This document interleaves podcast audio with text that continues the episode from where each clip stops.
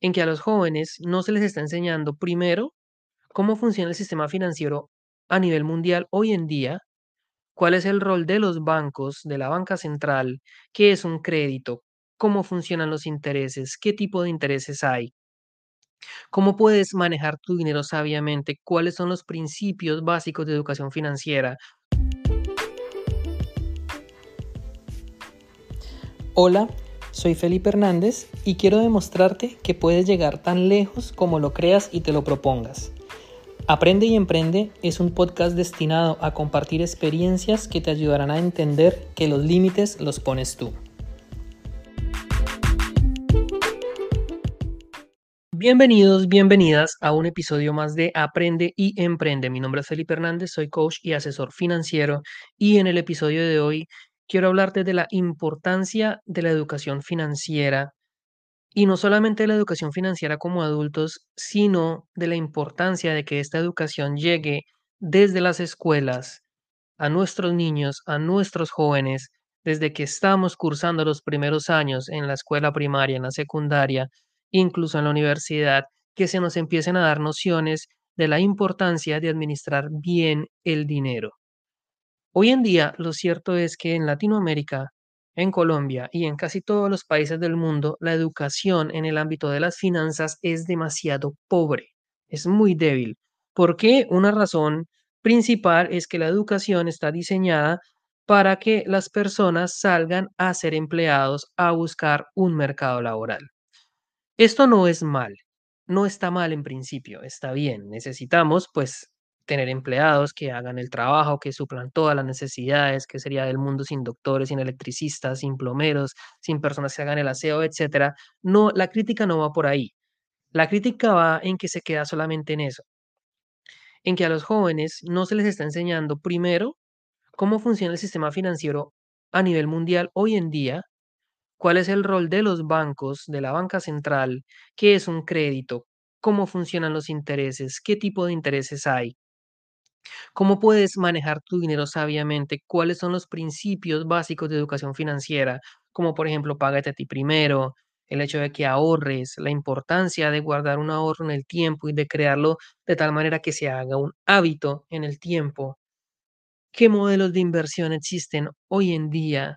¿Qué son las tarjetas de crédito? ¿Cómo las podemos utilizar a nuestro favor?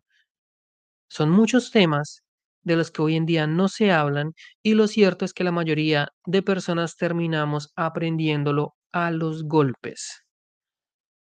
Así que, si hubiera una educación más precisa en la parte de finanzas desde el colegio, muy probablemente a la hora de llegar a la vida adulta, de tener un manejo del dinero mucho más amplio que el que teníamos cuando estábamos en la escuela, que solamente utilizamos el dinero que nos daban nuestros padres, probablemente para comprar refrigerio a la hora del descanso, etcétera. Más adelante, cuando realmente nos enfrentemos a los desafíos económicos que nos pone la vida, estaríamos muchísimo mejor preparados. Hay un ejemplo muy triste que escuché de una señora ya de edad a la cual le ofrecieron una tarjeta de crédito en promoción donde la cuota de manejo estaba gratis por unos días. Es decir, no le iban a cobrar la cuota de manejo por X número de meses si ella aceptaba la tarjeta de crédito. Esta señora desafortunadamente no tenía una educación financiera lo suficientemente buena para entender de qué le estaban hablando y se confundió y ella lo que entendió es que lo que no le iban a cobrar era el saldo. En otras palabras, ella pensó que le estaban regalando la tarjeta de crédito y todo el cupo que había ahí. Entonces, si el cupo era de mil dólares, ella pensó que se los podía gastar y que nunca nadie se los iba a cobrar. ¿Qué pasó? La señora se fue muy contenta, empezó a gastar y cuando le llegó la cuota de cobro del pago mínimo, se llevó tremenda sorpresa porque ya lo que estaba esperando era que esa plata se la nunca se la cobraran ya que según ella se la habían regalado. ¿Qué pasó? No sabía la diferencia entre la cuota de manejo y el saldo. Se llevó una gran sorpresa y bueno, después fue a pelear, que como así, pero pues evidentemente tenía que reponer este dinero. ¿Por qué pasa esto? Ese es un ejemplo que suena un poco rebuscado, sin embargo pasa mucho más seguido de lo que nosotros pensamos. El tema de los intereses. Nos ofrecen un crédito de libre inversión, de lo que sea, y no nos estamos dando cuenta que hay un costo detrás de ese crédito, que hay unos intereses a pagar. No sabemos manejar adecuadamente las tarjetas de crédito a nuestro favor. Y entonces tendemos a pensar que son malas. Hoy en día es muy común pensar, o es muy común entre la gente pensar que las tarjetas de crédito no son buenas, que es una, que es un, mejor dicho, un cuchillo que te va a terminar matando si no lo sabes usar. Y si no la sabes usar es cierto, es un arma de doble filo. Sin embargo, los beneficios que hay de usar una tarjeta de crédito son innumerables. Te dan puntos, te pueden dar promociones, te dan historial crediticio, tantas ventajas que puedes tener al usarlas adecuadamente. Te da acceso al crédito, te da un historial crediticio que te va a permitir después apalancarte de la banca para poder desarrollar tus proyectos. Son muchos temas que por desconocimiento desaprovechamos. Y esto en el área de las finanzas personales. Ahora, en el área de las inversiones todavía más. ¿Cuántas oportunidades de inversión no dejamos pasar por desconocimiento? Porque no entendemos. Hoy en día es muy fácil invertir en la bolsa de valores. Y con montos demasiado bajos, desde 10 dólares, 15 dólares, ya puedes invertir en bolsa de valores. Pero ¿qué es lo que pasa? Ni siquiera en la universidad te explican cómo hacerlo. Ni siquiera en las carreras de finanzas y de economía, la gente se les enseña con claridad cuáles son los mecanismos de inversión que hay. El SP500, por ejemplo, índices como el Dow Jones, como el Nasdaq 100, qué impacto tiene la del cambio, digamos, de las divisas, del dólar frente al peso, por qué se evalúa, por qué se devalúa. Todos esos indicadores no se nos explican y tenemos que aprenderlos de una manera empírica. Pero ¿qué pasaría si desde la escuela se nos empezara a familiarizar con todos estos términos? Si nos empezaran a explicar cómo funciona el mundo económico en el que vivimos hoy en día. Es un sistema que es criticado por muchos, pero es el que tenemos. ¿Cuál es la función de los bancos? Del crédito. Porque hoy en día es muchísimo más el dinero que se debe que el que hay en circulación. Todo el mundo le debe plata a todo el mundo, pero nosotros no sabemos cómo funciona ese engranaje que es lo que conocemos hoy en día como economía. No sabemos cómo funcionan las transacciones, que el gasto de uno es el ingreso de otros, la importancia del consumo responsable, por qué se aumentan y se disminuyen las tasas de interés en los bancos centrales. Conceptos tan importantes y fundamentales como la inflación. Es algo que no se entiende. Y al no entenderlo, hay un impuesto oculto que es el impuesto inflacionario, que es que nuestro dinero con el paso del tiempo cada vez está perdiendo valor. Si hoy te ganas mil dólares, esos mil dólares en un año ya no valen mil dólares, ya valen 980. Y con el paso del tiempo 970 y luego 900. Eso quiere decir que si tu dinero no aumentó, si tu salario no aumentó, la inflación se lo está comiendo año a año. ¿Y cuáles son los principales perjudicados con la inflación? Uno, las personas pensionadas. Porque cuando tienes una pensión, porque trabajaste toda la vida, llegaste a tu edad de retirarte, físicamente no puedes trabajar más, y te asignan una pensión de dos mil dólares. Año a año, tú vas a recibir los mismos dos mil dólares, sí, pero el poder adquisitivo está perdiéndose constantemente. Y a eso se le llama impuesto inflacionario, que es un impuesto que está oculto, que no aparece en ningún lado, pero que es el más nefasto de todos. Tuvimos un ejemplo muy claro en el año 2020, cuando llegó la pandemia con el COVID-19, que la economía se estancó, la economía se paró, la gente no salió a trabajar. ¿Y qué fue lo que hizo el gobierno? Enviarles cheques por dos mil dólares a cada uno de los ciudadanos para que tuvieran cómo mantenerse.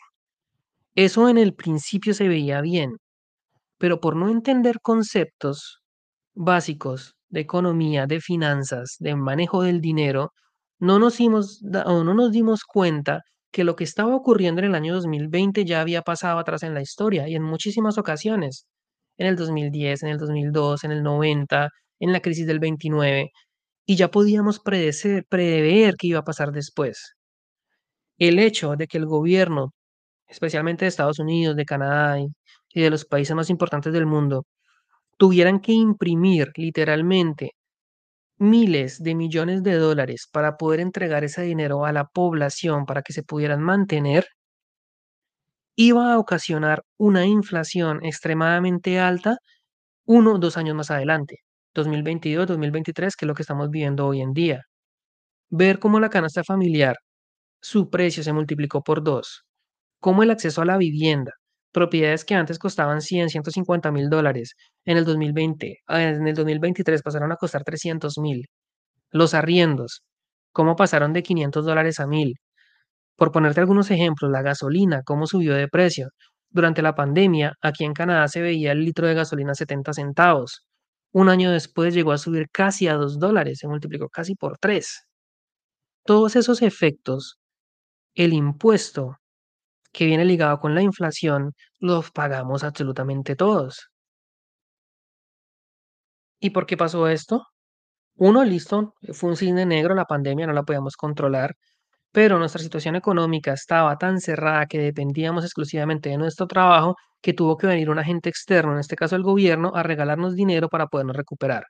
Ese dinero, como no se trabajó, como no se produjo, devaluó la moneda, produjo inflación, subida de precios y más adelante se iban a ver las consecuencias. Esto pasa porque no tenemos conceptos básicos de cómo funciona la economía a nivel mundial, de cómo es el manejo del dinero, de qué podemos hacer nosotros para prepararnos de una mejor manera, qué mecanismos de inversión, porque mira, en este podcast hemos hablado de muchos mecanismos de inversión y hay unos que son más adecuados cuando hay crisis económica, otro cuando hay etapa de recuperación. Por ejemplo, cuando hay inflaciones demasiado altas, la renta fija, lo que son los CDTs, los bonos del gobierno empiezan a pagar rentabilidades bastante altas. Cuando la economía se recupera, estas inversiones ya no son tan buenas, porque el interés que pagan ya no es tan alto. Ahí ya podemos empezar a invertir en otros activos, de, digamos, de la bolsa de valores, incluso las criptomonedas que empiezan a subir de precio nuevamente.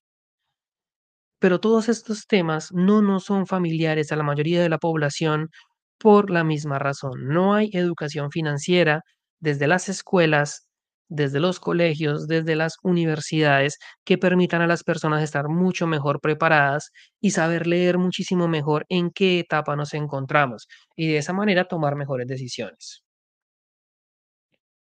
Hago un llamado a través de este video a que prestemos más atención a cómo nos estamos educando. Probablemente listo, en el colegio, en la universidad no nos enseñan la parte de las finanzas, pero la información está ahí, empíricamente lo podemos aprender. Hay muchísimos libros de finanzas personales que son muy didácticos, como por ejemplo El hombre más rico de Babilonia. Es un libro que yo recomiendo muchísimo si estás empezando, porque a través de fábulas, a través de metáforas, te explica de una manera muy sencilla, casi que con plastilina, cómo deberías manejar tu dinero. Hay muchos otros libros, hay mucho contenido, están estos podcasts, hay material en YouTube, en Internet, en todos lados que te va a permitir a ti aprender y adquirir ciertas habilidades. El tema de la educación financiera ya está empezando a llegar. En Perú vi la noticia que ya va a ser obligatoria en los colegios. Felicito pues a la sociedad del Perú por eso.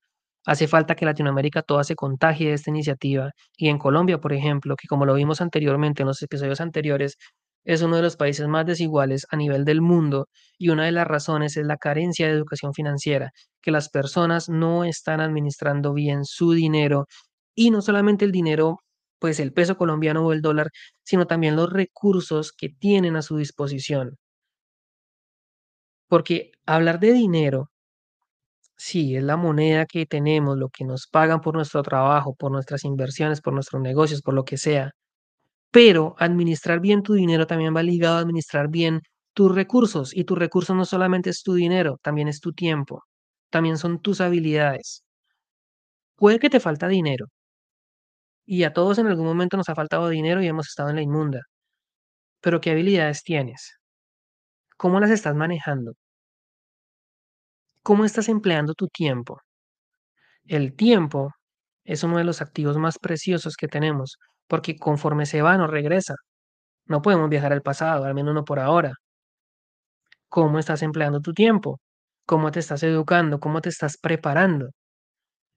¿Cómo estás cultivando tus habilidades?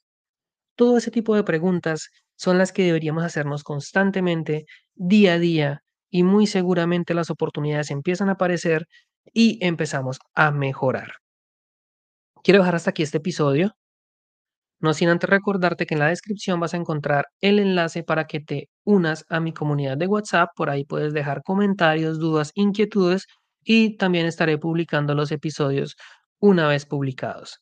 No olvides suscribirte a mi canal si estás en YouTube y seguirme en las redes sociales como arroba aprende y emprende podcast. Comparte este contenido con familiares y con amigos a los que tú creas que les puede servir.